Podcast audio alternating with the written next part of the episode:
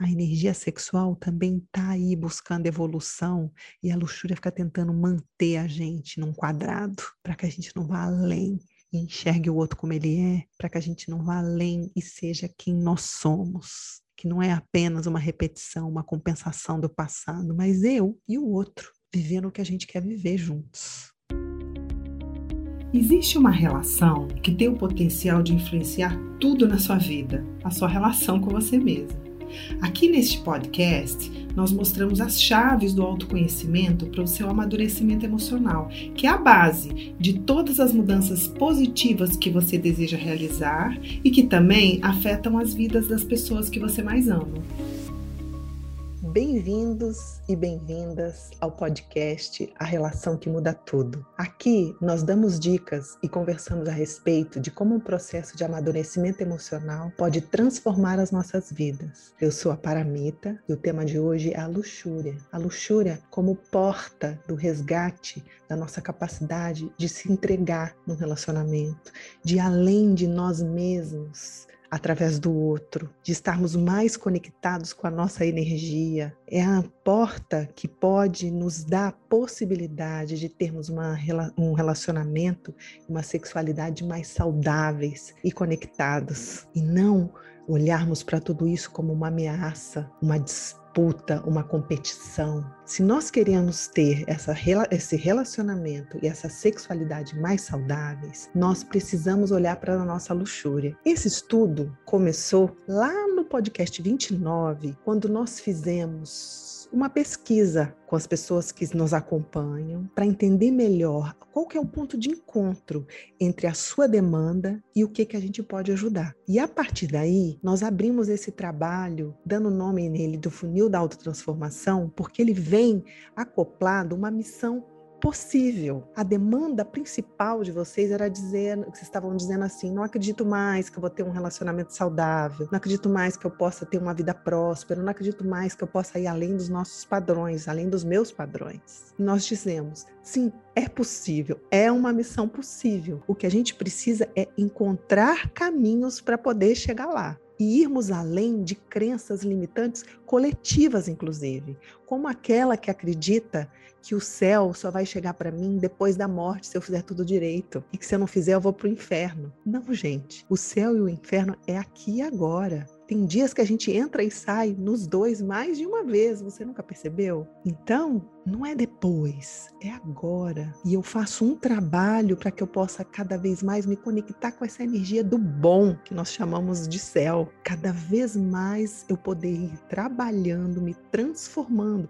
e não esperar que o dia que eu morrer eu vou chegar lá. Não, é aqui agora. E aí existe uma outra crença coletiva que a gente precisa ir além para que a gente possa tornar essa missão possível, que é acreditar então que eu vou sentar e esperar que o milagre caia no meu colo. Isso é uma, um imprint, uma impressão que a gente tem da nossa infância, onde a gente esperava que os pais viessem e resolvessem os nossos problemas. Isso era o esperado naquela época. Mas hoje, numa vida adulta, eu compreendo que não é bem assim. Eu preciso fazer minha parte, eu preciso me mover para essa transformação. E esse é o centro do trabalho que a gente oferece aqui, é te incentivar a arregaçar as mangas e se transformar nessa missão possível que é transformar e ter uma vida melhor. E, portanto, relacionamentos mais saudáveis, sexualidade mais saudável. E aí, com isso, nós fomos indo no passo a passo de um estudo, começando no funil da autotransformação, no episódio 29, depois nós gravamos a gula no episódio 30, nós fomos para preguiça no 32, para avareza no episódio 33, e aí, a inveja, que já estava gravado no episódio 8, que também é um dos pilares do ego, né, que nós estamos estudando aqui. E depois disso,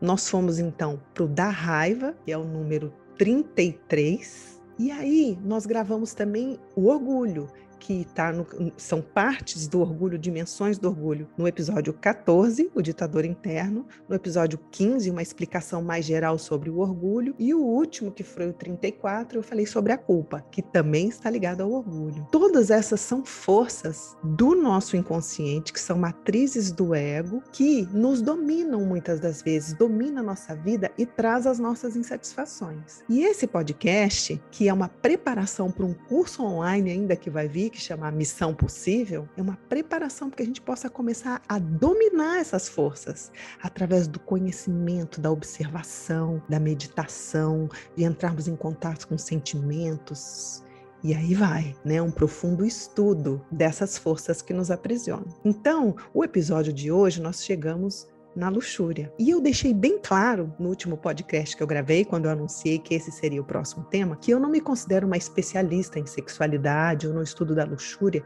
porque eu sei que é um tema muito profundo. Mas eu acho sim que eu posso colaborar de alguma forma, que eu tenho coisas para acrescentar. Principalmente, eu estou dizendo que eu não vou conseguir atender todas as dimensões que a luxúria e a sexualidade trazem, porque eu não pretendo me ater apenas àquela parte mais grosseira e assustadora da luxúria, que são nessas dimensões da pornografia, pedofilia, abuso sexual, sadomasoquismo, sabe? Essas zoofilia, essas distorções tão brutas. Eu pretendo me ater aqui porque vai estar muito conectado com o público que me escuta, que tem que estar conectado com o um estudo meu a respeito de mim, das pessoas que trabalham comigo, que são essas dimensões tão sutis, tão presentes na nossa vida e que nos machucam tanto, para que elas possam ser transformadas e a gente ter essa vida mais saudável que queremos tanto e que é de nosso direito. Vamos então conversarmos a respeito de que energia é essa que é a luxúria, com o que, que a luxúria trabalha? A luxúria trabalha com a nossa energia sexual. E aí eu vou te relembrar o poder dessa energia. Porque a energia sexual, olha só, nós estamos falando aqui há muito tempo sobre um processo de amadurecimento emocional. E como nós vamos entrar no mundo adulto, não é isso? E levarmos passo a passo a nossa criança para lá. A energia sexual, gente, eu considero que é como um carrinho que para na porta da nossa infância e diz assim: Vamos para a vida adulta? Até agora você estava na infância, sobre a guarda dos seus pais, e agora nós vamos para a vida adulta. Estou com um tanque cheio de hormônios, de transformações no seu corpo, para que você possa ir. Então, a chegada da energia sexual na nossa vida é a transição da infância para a adolescência e caminharmos para a vida adulta. É de um poder muito grande. E é muito interessante estudar isso, porque nós olhamos ali, vemos todo o padrão que vai se instalando com a gente na infância, Entramos nesse carrinho da sexualidade e vamos para o mundo, para a vida adulta, para a adolescência. E lá nós vamos começar a checar que aquilo que eu vivi na minha infância eu estou levando comigo. A maneira que eu me relacionei com os meus pais agora vai se desdobrar no mundo. Exemplo simples. Vamos começar pelos mais simples para depois irmos para os mais complexos. Se eu tenho um pai violento, existe uma grande chance de o carrinho parar na minha porta, me levar para o mundo e eu vou começar a me atrair por homens mais violentos. Ou por homens onde eu vou poder dominar para que eles não sejam violentos comigo. Eu vou começar a me relacionar no mundo lá fora através de uma história que eu vivi lá na infância. Mas vamos entender e relembrar o nascimento de tudo isso em nós através da nossa energia sexual. Eu vou buscar falar mais devagar e vou buscar dar uma pausinha outra para você respirar, porque eu recebi alguns feedbacks dizendo: Paramita, são muito profundas as palavras que você faz, e se você vai rápido e uma coisa atrás da outra, eu não consigo absorver tudo. Então vamos lá, vou tentar ser um pouquinho passo a passo, ok? Então, como é que essa isso tudo vai se instalar na minha energia sexual do meu passado. Primeiro de tudo, vamos relembrar: energia sexual é energia vital, é a energia que está em tudo. tudo que vibra nesse mundo, tudo que vibra nessa vida está pulsante de energia vital, que também é a energia sexual. Então, um embrião, uma planta, um corpo vivo, né, um, um corpo humano, tudo que é vivo está pulsando essa energia e vai buscar evolução, vai buscar o crescimento nessa vida. E nós, quando crianças, temos essa energia depositada na base do nosso corpo energético, na base aqui do corpo físico. Ela está numa forma de semente na nossa infância. E à medida que a vida vai se desdobrando, ela vai subindo e crescendo. Então a criança, ela tem essa energia ali, essa usina bombando. E ela não está buscando evolução. Então a gente olha para a criança ela quer descobrir o mundo, ela quer perguntar tudo, ela quer observar tudo, ela quer evoluir, ela quer aprender. E a energia vital nela ainda não tem bloqueios como a nossa de adulto hoje em dia.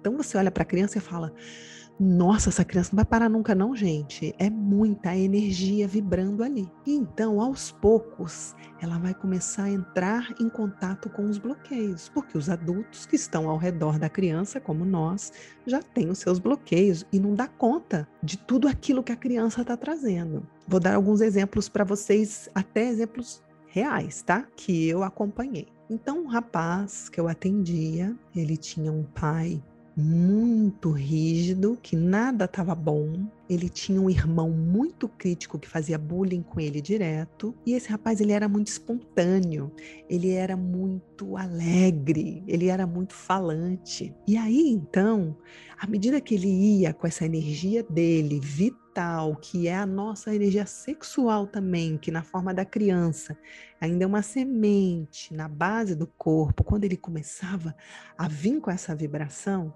o irmão caía matando em cima dele, fazendo bullying e colocando deboche, jogando ele para baixo.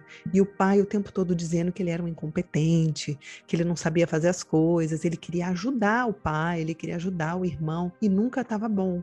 Eles nunca achavam que estava bom. Então, essa energia que estava subindo, buscando evolução nele, encontrou ali um bloqueio. E aí ela então estaciona. Muitas das vezes ela até ela começa a andar para baixo, em vez de para cima para crescer, ela desce. Mas ela estaciona no nosso corpo energético. Ficou parado lá. Gente, daqui a pouco vai ficar bem concreto, tá? Você vai entender bem isso. E ele, então, como todos nós, quando vivemos todos esses traumas, a gente se esquece disso não fica tão impresso. Mas o que ele sabia é que quando ele foi para a vida, ele se sentia um incompetente. Ele precisava provar muito. E aí, quando ele ia fazer as coisas, aquela energia que ficou estacionada, então não subiu, não cresceu, não fortaleceu, não estava à disposição dele. E ele então não conseguia fazer livremente, com energia disponível, o que ele precisava fazer no trabalho, por exemplo. Então tudo era muito esforço, tudo ele precisava provar muito, tudo estava recheado com muita insegurança. Tá me entendendo? Porque aquilo ficou estacionado lá na base. Um outro exemplo, uma moça que eu atendo, que o pai era muito violento, muito violento, gente. E aí, ela, quando ia na direção dele, ela se sentia muito reprimida. Essa energia da criança vital, que impulsa em tudo, que quer conectar, que quer aprender como conectar com o outro, recebeu esse bloqueio. E ela vai para o mundo e ela tem muita dificuldade de se conectar com os homens. Ela não confia. Ela acha que ela vai ser podada, que ela não vai ser compreendida. Ela não tem força para chegar perto dos homens, porque aquela energia que era para estar à disposição dela crescer e ela evoluir, encontrar pessoas, estava travada na base. E assim sucessivamente. Os nossos bloqueios ficaram lá embaixo, na base, aonde está os nossos órgãos sexuais, inclusive. Então fica tudo guardado lá, na nossa energia sexual vital, lá na nossa infância. Então, não é um exagero quando a psicologia ou a psicanálise diz que atrás de todo bloqueio nosso na vida, existe um bloqueio sexual. Que quer dizer o quê? Da nossa energia vital.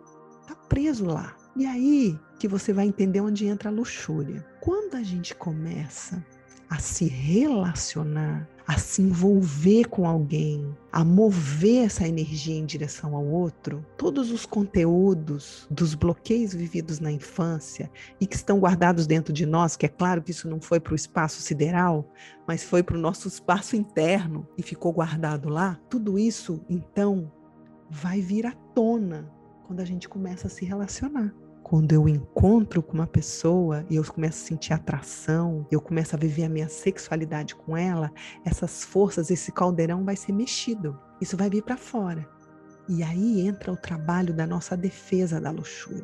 Ela vai impedir esse contato, essa real conexão. Ela vai impedir que a gente vá além do nosso ego, porque aí está o poder da paixão, Aí está o poder da sexualidade. Ela tem a capacidade de levar a gente além de nós mesmos. A gente quer se fundir no outro. E naquele limite está a luxúria lá na fronteira dizendo: não vai. Porque quando você não tinha seu ego ainda estruturado, que você era uma criança e que você estava com tudo no outro, você se machucou. Então não vá. E aí são muitos os desdobramentos, desculpa, que nós vamos conversar aqui e que você vai reconhecer na sua vida a luxúria atuando e como isso dói, porque todo esse conteúdo que no encontro com o outro é movido, ele está carregado de memórias, de dores e de traumas também.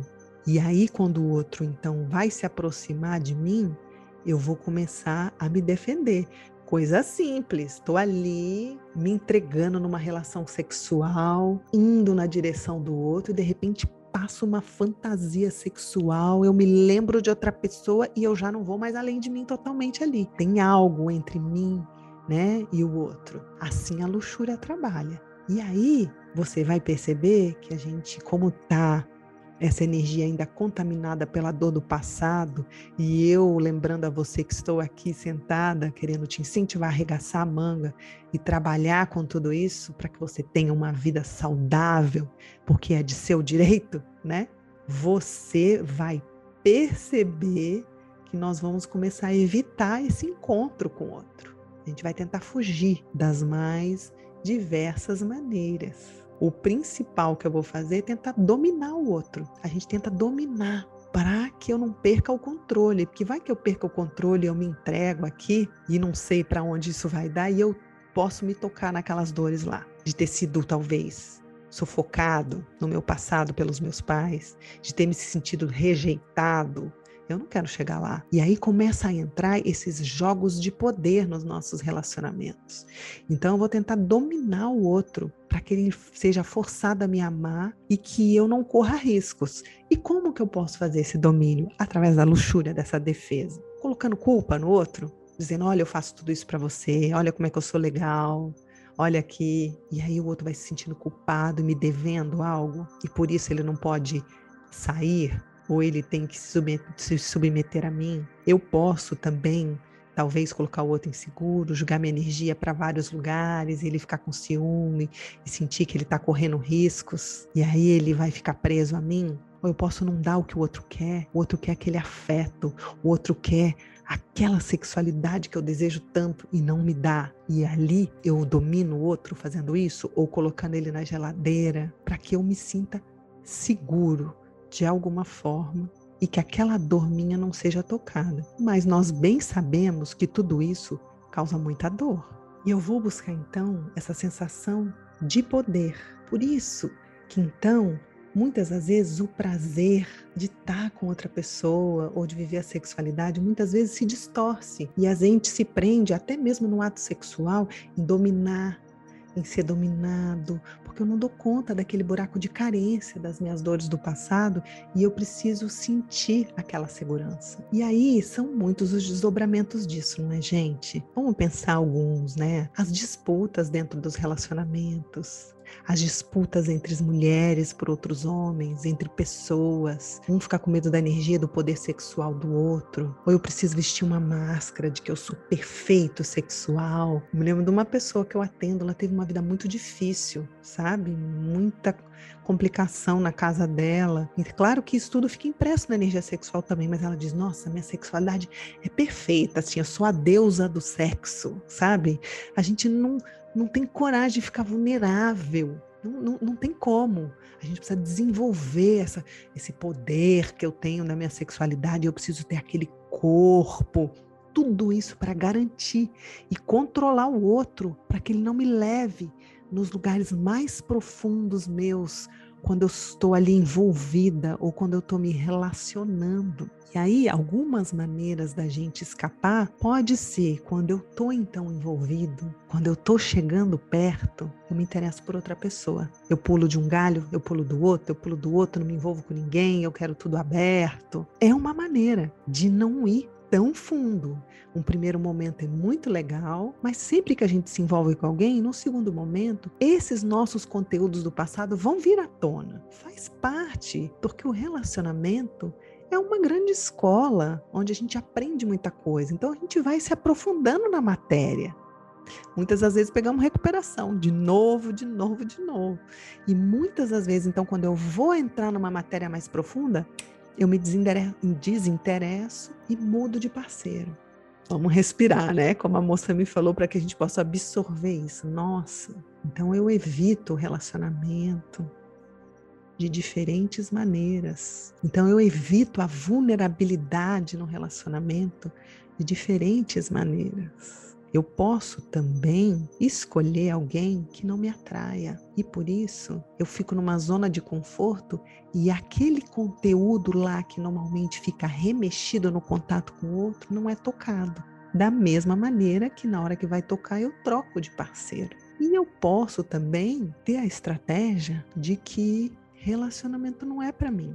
Vou ficar sozinho, é o melhor que eu faço, melhor não mexer com isso. Não é verdade? Isso também pode acontecer. Tem pessoas que já até desistiram, porque se machucaram tanto, porque entraram no relacionamento sem essa consciência desses jogos, sem essa consciência da profundidade que é a energia sexual e de como ela é tão bonita, porque ela é a energia vital da evolução da vida e que quer me empurrar além dos padrões do passado para que eu possa entrar no fluxo da vida. Então, muitas das vezes, por medo disso, eu me isolo. E ponho mil desculpas, relacionamento não é para mim, os homens isso e aquilo, as mulheres isso e aquilo. É verdade, são desculpas verdadeiras, como eu costumo dizer. Mas muitas das vezes é essa duplinha, ó, luxúria e medo, não querendo tocar nesses lugares. Percebe? E aí, Existe também uma dimensão da luxúria para que a gente possa entender, se evitar de tocar nesses pontos que são molas para que eu possa ir para minha evolução, que são as dores do meu passado, que é a repressão. Acredita? A gente pensa que luxúria é só, né, todos os jogos de sedução e de poder, escape da vulnerabilidade.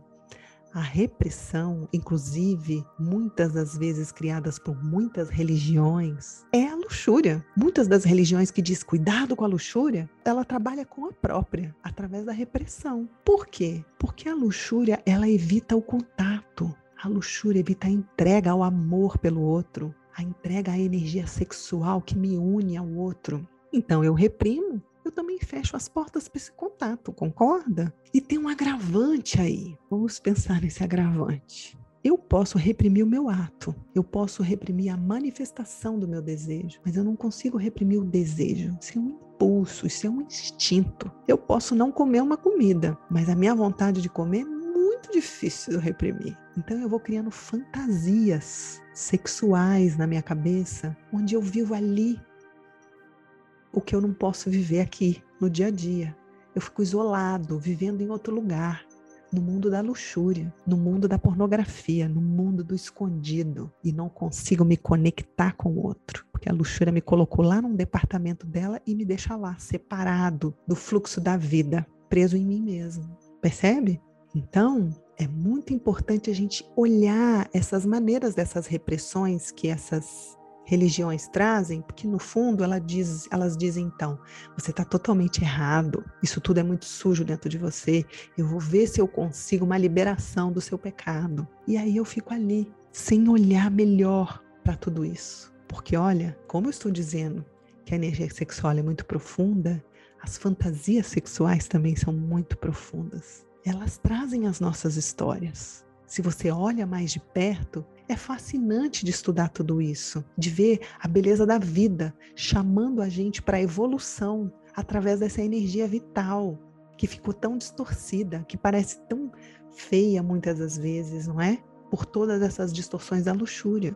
Como que eu posso aprender com essas fantasias que estão dentro de mim? Eu vou fazer isso através de exemplos para tentar clarear isso para você. Um exemplo número um: teve um rapaz que eu atendi que a mãe dele ela reprimia ele demais, ela controlava tudo. Até os 14 anos de idade, ele nunca tinha escolhido uma roupa para colocar. Ele saía do banho, ela já tinha colocado a roupa que ele ia vestir. Tava sempre reprimindo tudo, todas as manifestações dele, ela estava ali controlando. Imagina as fantasias sexuais dele. Ele estava sempre dominando uma mulher. Ele sempre queria, nas fantasias dele, dominar uma mulher. Era a fantasia principal que ficava habitando a mente dele. Teve uma outra moça também que ela foi abandonada pelo pai e ele sumiu e doeu muito para ela.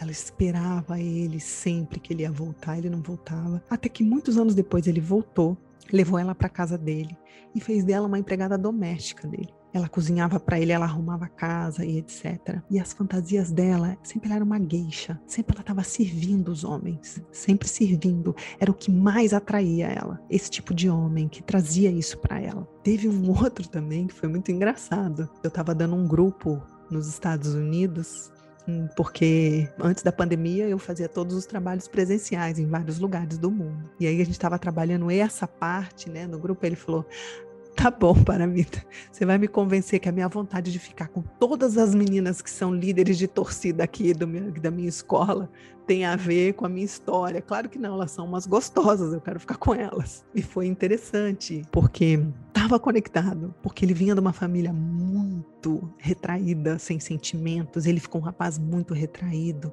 Ele era muito da turma dos não populares. Ele sempre ficava com as mais feinhas, ele estava sempre de lado. Ele tinha aquele sonho de um dia estar tá no meio de ser o popular, que é exatamente aquele que fica com todas essas meninas. É claro que tem um lado que elas são gostosas também, tá, gente? Mas se você vai no mais profundo, um último exemplo para você entender a beleza da vida que tá na busca da evolução, até nessas fantasias, porque eu posso reprimir eu posso evitar, mas lá no meu íntimo, essas fantasias estão batendo na porta, que é a energia vital dizendo: lembra aquilo que está lá no passado? Então, está na forma de símbolo da sua fantasia sexual. Talvez se você olha para ela, você vai perceber suas dores do passado. E aí, então, essa outra que eu quero contar para vocês, ela era filha de uma pessoa famosa que estava sempre dando shows, que estava sempre aí, sabe, nos palcos. E é lógico que a fantasia dela era ser observada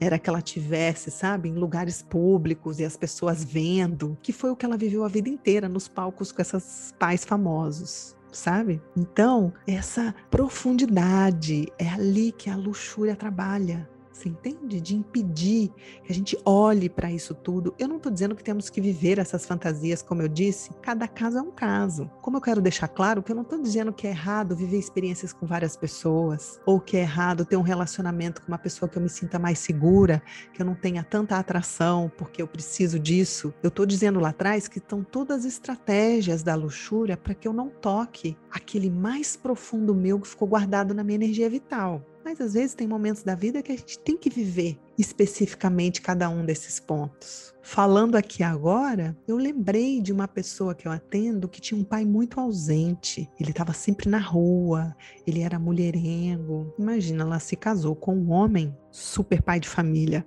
cheio de regras e rígido. Todo mundo tem que almoçar junto, todo mundo tem que jantar junto, o oposto do pai ela não consegue ter uma atração por ele. Ela ficou muito tempo, até que ela está chegando num ponto que ela disse: para mim, agora já não é mais o que eu preciso. Eu preciso ter coragem de ir além disso e viver o que eu quero viver. Porque se você presta atenção, a luxúria, ela impede não só que a gente se entregue para o outro, ela impede que a gente entre em contato com a nossa energia vital. Então, eu nem me entrego com o outro e não também tenho coragem de ir embora do outro e viver o que eu quero. Fica tudo em suspenso dominado pela energia do medo e da luxúria juntos, paralisando a nossa energia vital, que tudo que ela quer é evoluir, é viver. E é claro que tem um outro desdobramento disso também, que é na escolha dos parceiros. muitas das vezes, olha como é bonita a vida, como a vida ela quer nos libertar do passado, porque a gente ia entrar no fluxo. Só que a gente muitas das vezes precisa de entrar em recuperação, aprender a matéria de novo, de novo, até que a gente possa se libertar. Porque a escolha do parceiro também vai estar tá conectado com o passado, enquanto eu não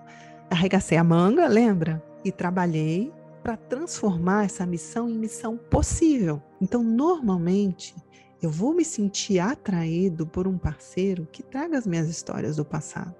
Ou ele repete e eu vou ter tesão e eu vou ter atração e eu vou ter força para fazer essa pessoa mudar, ou ela vai ser o oposto já. Já é já vai ser os meus pais mudados e eu não vou sentir muita atração. Exemplo dessa moça, por exemplo, que eu estou te contando.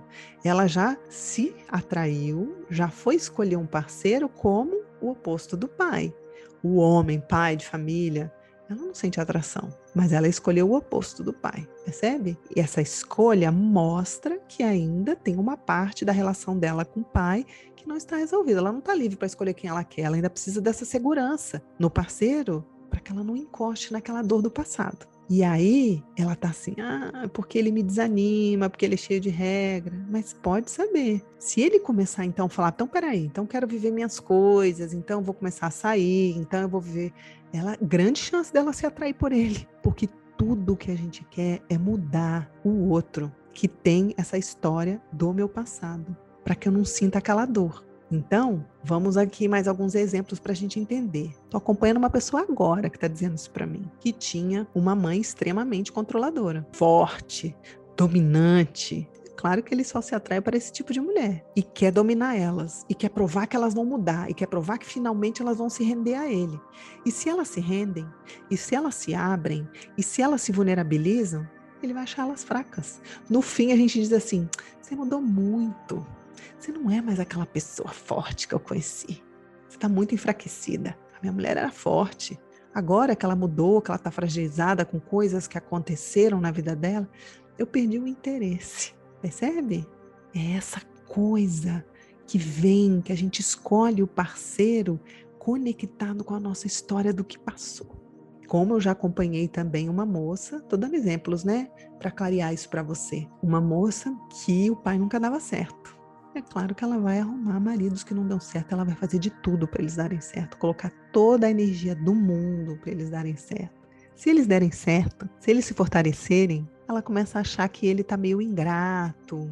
Olha só, você nem tá me dando aquela bola toda, você ficava muito mais comigo, agora você não fica. Não fica porque ele tá trabalhando, porque ele tá correndo atrás, coisa que ele não conseguia antes, mas ofende ela. Então, deixa eu resumir essa parte que eu estou dizendo para você, da escolha dos parceiros. Eu vou ter uma tendência a me atrair por pessoas que trazem a figura ou materna ou paterna, ou às vezes um irmão, quando é alguém muito forte. E essa pessoa normalmente vai ter os principais desafios do meu pai, da minha mãe ou de um irmão, também as principais qualidades. Mas os desafios eu vou tentar mudar, porque como meu pai foi violenta, eu quero agora que ele seja bonzinho. Como a minha mãe era fria, eu quero agora que ela se abra para mim. E a gente, às vezes, passa anos esperando que isso aconteça. Eu estou atendendo uma moça que está se separando agora. Ela ficou 22 anos casada com um homem indisponível emocionalmente, igual o pai. E não, agora vai. Não, agora vai. Não, agora vai. Percebe? Esse trabalho para que não aconteça o encontro, para que não aconteça a entrega. Eu não estou dizendo que nós precisamos mudar de parceiro, mas talvez a gente precisa responder o que, que me atrai aqui. Por que, que eu estou repetindo essa história? O que, que eu quero aqui? Porque aí também tem coisa para a gente aprender. A luxúria também está trabalhando aí. A energia sexual também está aí buscando evolução e a luxúria fica tentando manter a gente num quadrado para que a gente não vá além e enxergue o outro como ele é, para que a gente não vá além e seja quem nós somos. Que não é apenas uma repetição, uma compensação do passado, mas eu e o outro vivendo o que a gente quer viver juntos. Percebe? É aí que a luxúria trabalha. E é aí que se produz muita dor. Já percebeu? De traições, de inseguranças. Já percebeu como dói esses desencontros? Um abre, aí o outro fecha, aí o outro fecha, e um abre. A gente fica nesses desencontros. Tudo por medo de, de se entregar, tudo por medo de sentir. Quem nunca passou por isso? Tá com a pessoa, tá super querendo, tá meio difícil, aí você conquista, aí você não quer tanto mais, e aí fica nesses, nesses desencontros doloridos. E aí, como fazer, né, gente? Como fazer para viver isso que a gente quer tanto, que é amar, ser amado, viver nossa sexualidade e além dessas coisas. Como tornar essa missão possível? Eu vou te dar algumas dicas, como eu fiz com os nossos outros pilares que é um começo para que você possa entrar nesse estudo da sua luxúria. E eu acho que a pergunta número um é: você quer realmente mexer nisso? Você tem vontade mesmo de olhar para como é que você está evitando se entregar para a sua própria energia vital, viver o que ela quer?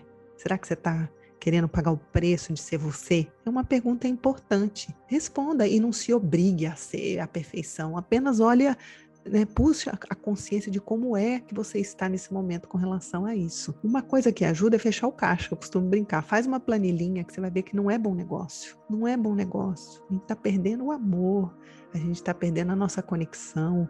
Muitas das vezes estamos no relacionamento com filhos, estamos machucando os nossos filhos, ensinando para eles a repetir essas histórias Concorda? Fecha o caixa, vê se vale a pena ficar nesses jogos todos que nós estamos comentando aqui, sem nem ao menos checar se você quer ir além, se você quer olhar para isso. Uma outra coisa que te ajuda é estudar sua biografia. Quais eram os modelos de relacionamento que você tinha dentro de casa? O que, que seus pais falavam a respeito de casamento, de relacionamento? Como eles se relacionavam? Como eles seu pai tratava a mulher? Como sua mãe tratava o homem, o que eles diziam, que você foi aprendendo e além de tudo, aonde estão seus bloqueios? Não só de relacionamento, mas aquilo que te coloca na sua insegurança, que traz a sua vulnerabilidade. Estuda a sua biografia. Olha, olha os seus relacionamentos que passaram, quais são os padrões que estavam instalados. Isso é importante, você poder olhar para isso e ver então, como que a sua a estrutura da sua personalidade funciona dentro disso? Como que a sua luxúria funciona? Escuta depois com calma esse podcast de novo e olha, como que você tenta dominar o outro? Como que você é dominado? Quais são os, as escolhas que você faz dos seus parceiros? O que que te impede de se entregar para sua energia vital, de mergulhar no outro? De mergulhar fundo na busca dessas perguntas, que não tá, as respostas a essas perguntas não tá num céu lá distante, tá dentro. Tenta olhar como que a sua personalidade funciona e estrutura, né? E é estruturada para que você não entre em contato profundamente nos seus relacionamentos, por conta da biografia, das histórias lá de trás. E tem uma coisa, gente, que é muito essencial para que a gente tenha um relacionamento, uma sexualidade mais saudável. São dois pontos assim que a gente traz no funil da autotransformação e que não tem como fugir. Meditar para que a gente possa se relacionar a partir do nosso centro e não só a partir da nossa criança e das nossas defesas. A meditação é muito importante, ela ajuda muito eu voltar para mim e assim me relacionar de uma forma mais adulta com o outro.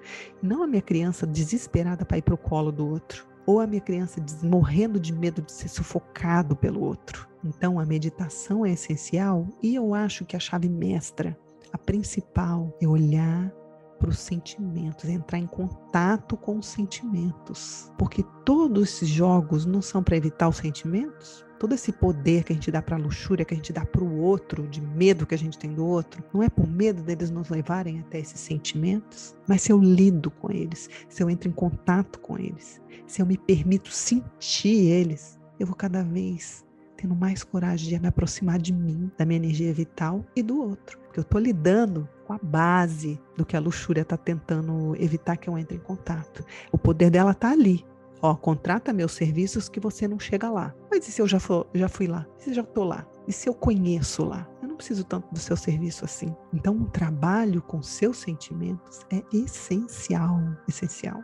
E não é só um trabalho terapêutico, não é só um trabalho terapêutico. É você olhar no dia a dia os seus sentimentos quando você está com outro e se permitir do que já reagir, do que já tentar dominar, do que correr e olhar o celular. É olhar para dentro e ver os sentimentos todos que estão vindo à tona, não é sair correndo, entende? Quando você quer muito receber aquela mensagem que não vem, olha um pouco para os seus sentimentos.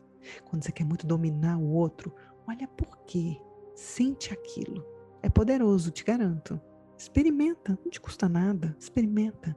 Então, quando eu estou te dizendo para você experimentar tudo isso, eu quero também te dizer para no dia a dia você ver as ações que você pode fazer para poder ir além dessas barreiras que te impedem. Como me aproximar do outro de uma forma simples. Falar um pouco mais de mim ali, falar um pouquinho mais do que eu sinto, me permitir entrar em contato fisicamente, se eu nego, se eu tenho medo do contato físico, e além da preguiça do sexo, e propor viver uma experiência. O que você sente que na ação você pode fazer? Parar de olhar o celular, parar de fazer aquela crítica. Aonde é que você pode agir? E é claro, podemos deixar de lembrar do mais importante, que é chamar a sua vontade de se fundir com o outro, chamar a sua luz que quer tanto se conectar, que quer evoluir, essa parte em você que quer evoluir, que não aguenta mais ficar ali esperando que você pare de fugir, né? Que a gente pare de fugir, de evitar. Chama essa parte sua. Vamos colocar energia nela também. Vamos lembrar uma coisa aqui? O relacionamento, uma parte que eu me conecto com o outro, são esses padrões que eu estou descrevendo aqui. E uma outra parte é a conexão que me liga ao outro. Tem essas duas vias o tempo todo nas nossas relações. Então, o que, que eu estou dizendo aqui? Vamos estudar esses padrões para que eles não destruam a conexão. E eu digo, vamos chamar por essa conexão, vamos fortalecer essa conexão, vamos alimentar essa conexão. É muito importante. E às vezes, voltando lá na ação, coisa simples. O que, que a gente pode fazer que é gostoso? É muito importante para alguns ter uma DR, conversar coisas na parte da ação que a gente nunca conversa e evita. E tem para outras pessoas, a gente para de DR, vai curtir, vai no cinema, vai fazer uma coisa legal que fortalece a união, que fortalece a conexão, vai fazer algo bom para você, que fortalece a sua conexão com a sua energia vital. Então, eu estou dizendo aqui para a gente chamar essa parte nossa que quer conectar e que a gente também possa alimentar essa coisa gostosa que nos liga ao outro, que nos liga à nossa energia vital. Isso também é muito importante. Acho que eu falei o bastante, né? Falei demais, talvez. Acho que tá bom. Falaria muito mais. Mas acho que tá o suficiente por hoje.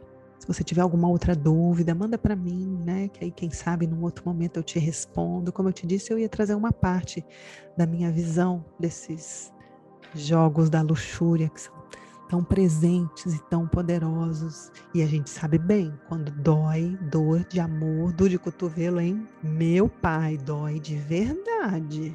Dói mesmo. Por isso que a gente precisa realmente se aprofundar para poder ir além. Eu espero que eu possa ter contribuído de alguma forma para que você tenha mais permissão dentro de você para se trabalhar, para se conectar com o outro, para se conectar com a sua energia, para viver de uma forma saudável e ter prazer nessa forma saudável de se relacionar na sua sexualidade.